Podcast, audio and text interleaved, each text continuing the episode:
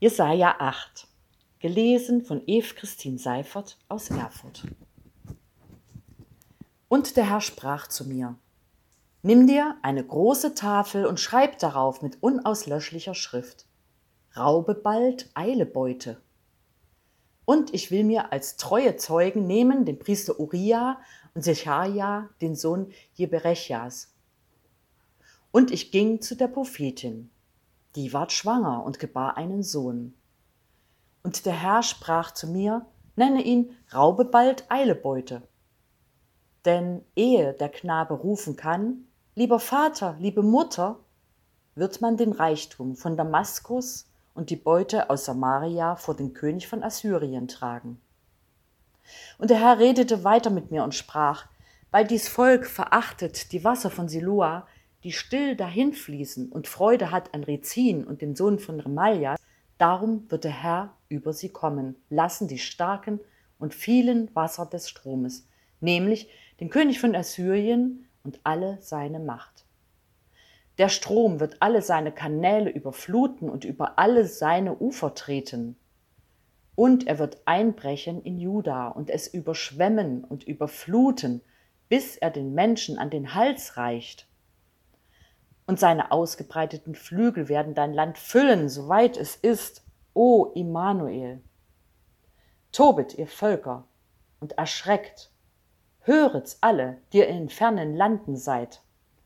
Rüstet euch und erschreckt, rüstet euch und erschreckt.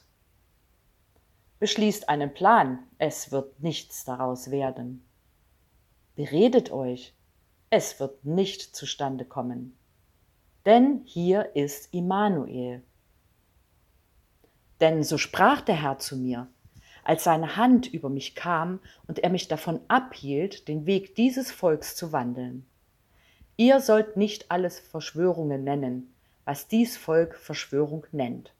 Und vor dem, was sie fürchten, fürchtet euch nicht und lasst euch nicht grauen, sondern heiligt ihn, den Herrn Zebaoth, den lasst eure Furcht und euren Schrecken sein.